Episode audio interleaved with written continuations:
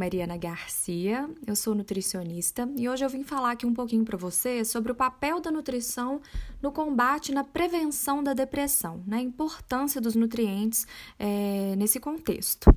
A gente sabe que a depressão é uma doença de desordem mental e de etiologia multifatorial, né? E atinge milhões de indivíduos no mundo todo. E o que, que acontece na depressão? A gente tem um desbalanço dos neurotransmissores, né? Serotonina, noradrenalina e dopamina, lá no nosso sistema nervoso central, que é o responsável por regular a nossa fome, o nosso sono, o nosso humor. E em função disso, a gente observa nesses indivíduos com esse desbalanço alguns sintomas, como falta de energia, ansiedade, aquela tristeza persistente, né? Não é uma tristeza que vem e vai embora, ela continua ali.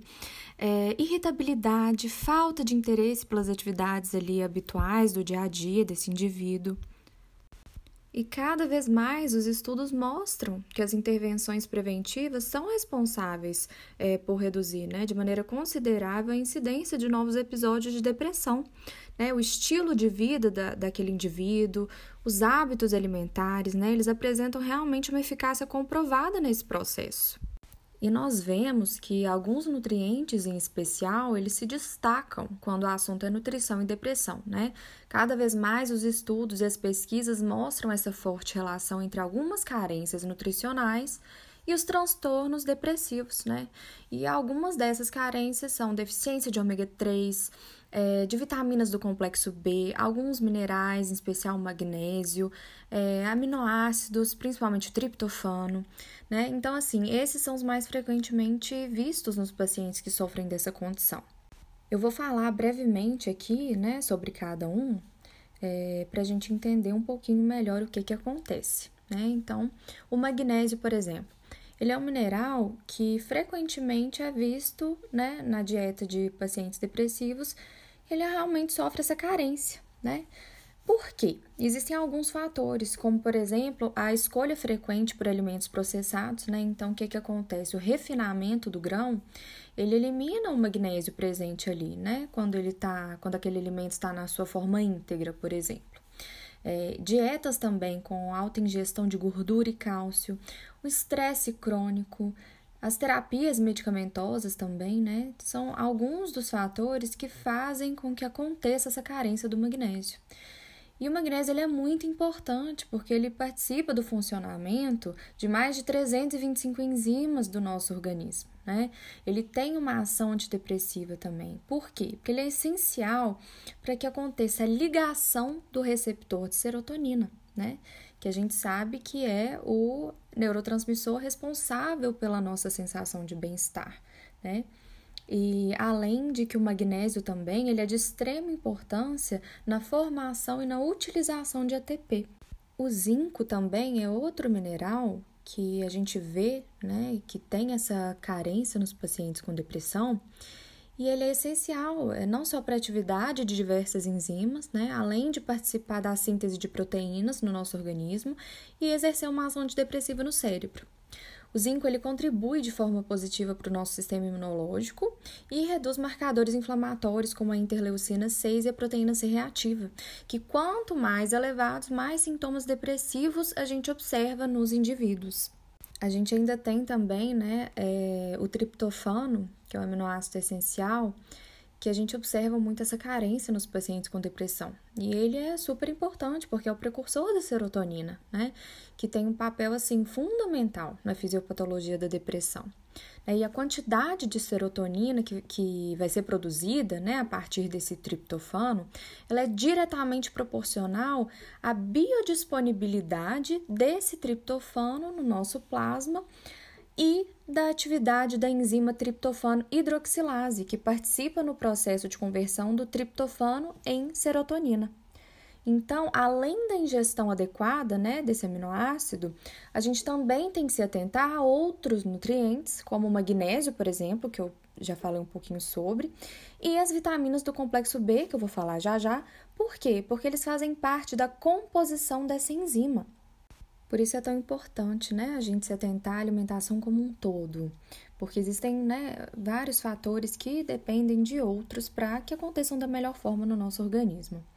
É, agora falando um pouquinho sobre o ômega 3, né, que a gente sabe que é um ácido graxo poliinsaturado e que tem uma extrema relevância para a constituição das membranas celulares e também na regulação dos processos inflamatórios, né. É, a gente tem o DHA, que é da família ômega 3, encontra-se majoritariamente nas áreas mais metabolicamente ativas do cérebro, e o EPA, né, que possui maior atividade anti-inflamatória no nosso organismo. E a nossa alimentação ocidental, né, em especial, ela apresenta altos níveis de ômega 6, que é pró-inflamatório. E o que, que acontece? A gente cria uma desproporção que é um pouco problemática, né, com relação à quantidade de ômega 3 que é usualmente ingerida, com a quantidade de ômega 6. Fica uma quantidade muito além de ômega 6 para o tanto que a gente ingere de ômega 3, né? E aí é por isso que se faz tão interessante esse consumo dos alimentos ricos em ômega 3, para a gente é, melhorar essa proporção, consequentemente também diminuir essa inflamação, né, que é um dos fatores que desencadeiam a depressão nos indivíduos. Outra carência que a gente vê muito é a das vitaminas B6, B9 e B12, né? E a deficiência dessas vitaminas está diretamente relacionada ao aumento dos sintomas depressivos. Por quê? Porque elas apresentam um papel fundamental na composição de determinadas enzimas, como eu abordei agora há pouco, e, e elas estão envolvidas também na síntese de neurotransmissores do sistema nervoso central. Então, tem uma queda na síntese desses neurotransmissores em um cenário em que a gente tem carência dessas vitaminas, né? Além de termos um aumento na concentração de homocisteína, né, quando é um cenário em que há essas carências. E a homocisteína, ela é um aminoácido presente no plasma sanguíneo que, quando em níveis elevados, corrobora para o aumento da inflamação, né? Que, como eu falei, é um dos fatores desencadeadores de sintomas depressivos. E para a gente finalizar aqui agora, o último que eu vou falar é a vitamina D, né? A gente sabe que alguns alimentos, né, como os peixes gordos, né, salmão, sardinha, é, a gema de ovo também, né, o óleo de fígado de bacalhau, são alguns dos alimentos fontes de vitamina D. Só que a vitamina D ela é melhor produzida quando a gente tem uma exposição solar, né? Porque aí ela é diretamente sintetizada na pele, já na sua forma ativa, pronta para atuar no organismo. Em contrapartida, quando a gente espera que essa vitamina venha dessa ingestão alimentar, a gente precisa de um processo de conversão, né? Que ocorre no fígado e nos rins em seguida, e só então essa vitamina se torna biologicamente ativa. Então, a ingestão da vitamina D via alimentação ela é menos efetiva se comparada à exposição solar, né? E ela é muito importante porque a vitamina D, na sua forma ativa, ela atua na síntese de alguns neurotransmissores e também na defesa oxidativa do cérebro. E a gente vê que os estudos mostram é, essa forte relação dos baixos níveis de vitamina D com os quadros de depressão e diminuição da função cognitiva. E agora, sabendo disso tudo, o que fazer, né? Quais alimentos a gente deve incluir para evitar que esse quadro se manifeste, né?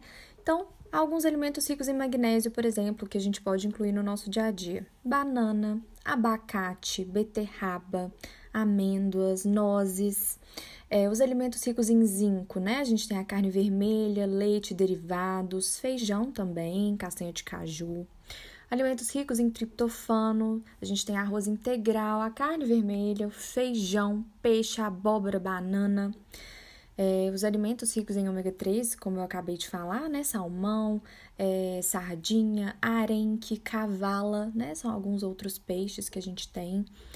Os alimentos ricos em vitamina B6 e B12 são as proteínas animais, né? Majoritariamente e os alimentos ricos em ácido fólico, que é a vitamina B9, né? As leguminosas, algumas frutas, hortaliças. Né? Por isso é importante a gente manter uma alimentação equilibrada, uma alimentação é, mais natural, né? Prioritariamente, para que a gente tenha realmente essa, esse equilíbrio né, dos nutrientes no nosso organismo para manter a nossa saúde e evitar qualquer tipo de quadro indesejado. É isso, espero que vocês tenham gostado, que tenha ajudado. E muito obrigada, até a próxima!